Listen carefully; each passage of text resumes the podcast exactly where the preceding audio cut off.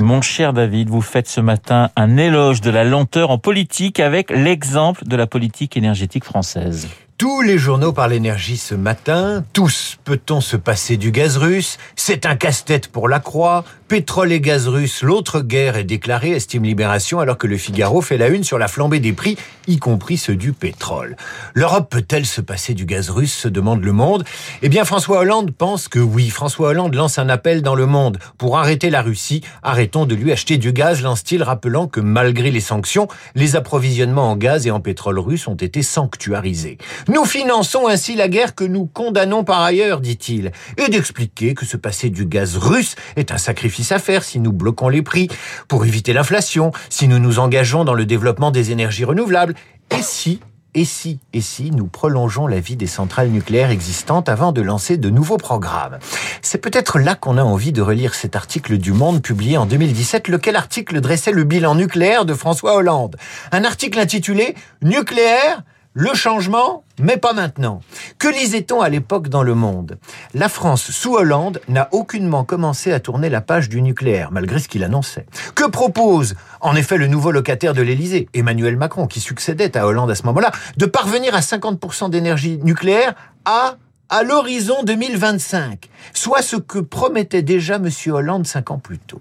La morale de l'histoire, c'est qu'en matière nucléaire, il était urgent de ne rien faire. Si les deux présidents s'étaient dépêchés de tourner la page du nucléaire, ils auraient, ils auraient aujourd'hui du mal à interrompre les importations de gaz russe. Une fois de plus, merci le nucléaire et merci au général de Gaulle. De Gaulle que l'on retrouve dans l'hebdo le 1. L'hebdo le 1 consacre son numéro de cette semaine à répondre à cette question. L'Europe peut-elle faire face à Poutine? Le journal publie un extrait de la déclaration du général lors d'une conférence de presse de février 1953.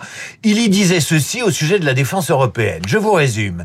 Pour qu'il y ait défense européenne, encore faudrait-il que des millions d'hommes veuillent mourir pour elle. Vous faites très bien, euh, De Gaulle. Je, bah, je continue. Ouais, alors. oui, pour qu'il y ait défense européenne, il faudrait que cette Europe existât. Il utilisait bien le, subjonctif au passé, le général. Exista comme entité politique et comme nation, qu'elle disposa d'une armée. Or, cette armée dite européenne que l'Union prétend bâtir, elle en remet le commandement à l'OTAN, ce qui en fait l'un des instruments d'une stratégie américaine. De Gaulle avait raison. L'Europe n'a pas su s'émanciper. Sauf que l'Europe a des atouts. Et pour le savoir, vous lirez toujours dans l'hebdo. Le 1, l'entretien donné par Bruno Tertrais, directeur adjoint de la Fondation pour la recherche stratégique. Que dit-il, Bruno Tertrais?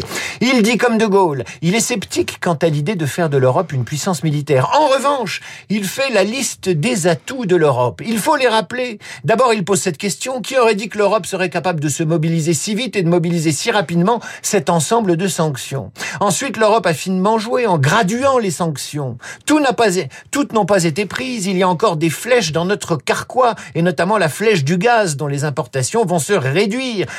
Ensuite, Poutine ne soupçonnait pas la vigueur de cette réaction et sa rapidité. Enfin, l'Europe est attractive. Elle est une puissance économique et normative influente. Tous les Européens n'ont pas encore compris, dit-il, que la tension russo-ukrainienne a d'abord été créée par une envie des Ukrainiens d'adhérer à cette Europe, bien plus qu'un besoin de rejoindre l'OTAN. On rappellera tout de même que De Gaulle était contre la CED, hein, la communauté européenne de défense, c'était dans les années 50. David, l'affaire des avions polonais montre la complexité des liens de l'Europe avec l'OTAN.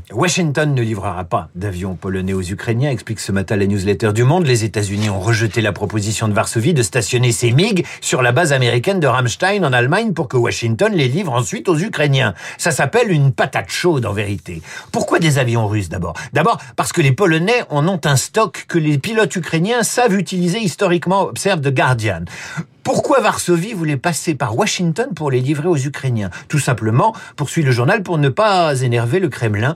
En clair, les Polonais ne voulaient pas jouer les livreurs et les États-Unis non plus qui voulaient laisser faire les Polonais. Vas-y, vas-y, livre les MiG Non, toi, livre les tes MiG Vous voyez le petit jeu de la patate chaude? Cet épisode, il dit quoi? Il dit que l'OTAN n'est pas du tout disposée à la guerre. En tout cas, pas celle-ci, pas comme ça. En revanche, il est beaucoup plus simple pour les États-Unis d'annoncer qu'ils suspendent les importations de gaz et de pétrole russe. Eux, ils peuvent. Et d'inciter les multinationales implantées en Russie, comme McDo ou Apple, à fermer temporairement leurs portes.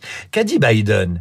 Nous ne voulons pas subventionner la guerre de Poutine. Bien, il dit comme François Hollande dans sa tribune du Monde. Le gaz, le pétrole, les multinationales qui ferment leurs portes.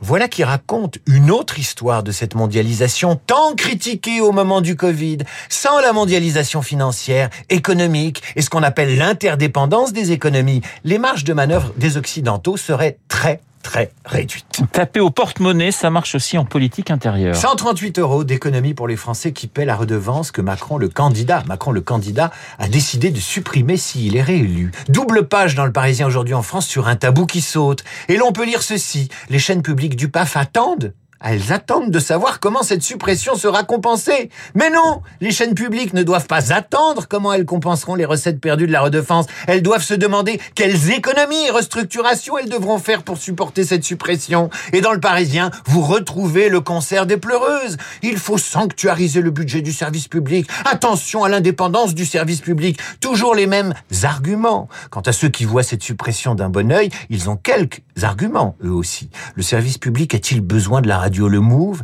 de France 4, de la chaîne télévisée France Info. À la télé publique ou privée, on préférera ce matin le cinéma. Le Figaro célèbre les 50 ans du parrain de Francis Ford Coppola. Le film sort, ressort en salle ces jours-ci. Vous avez une nouvelle édition en DVD le 23 mars qui sort également. Le Figaro vous raconte l'histoire d'un chef-d'œuvre qui a failli ne pas se faire. Et surtout, Coppola se bat avec les producteurs pour le choix du compositeur de la musique. Il va finir par imposer Nino Rota et il donnera aux musiciens ce cahier des charges. Il faut que ce soit ethnique, ethnique jusqu'à l'os. Vous devez sentir les spaghettis. L'odeur de l'ail doit sortir de l'écran. L'odeur de l'ail en musique, ça donnait ce que vous entendez en ce moment. L'odeur de l'ail sentira toujours meilleur que l'odeur de la poudre.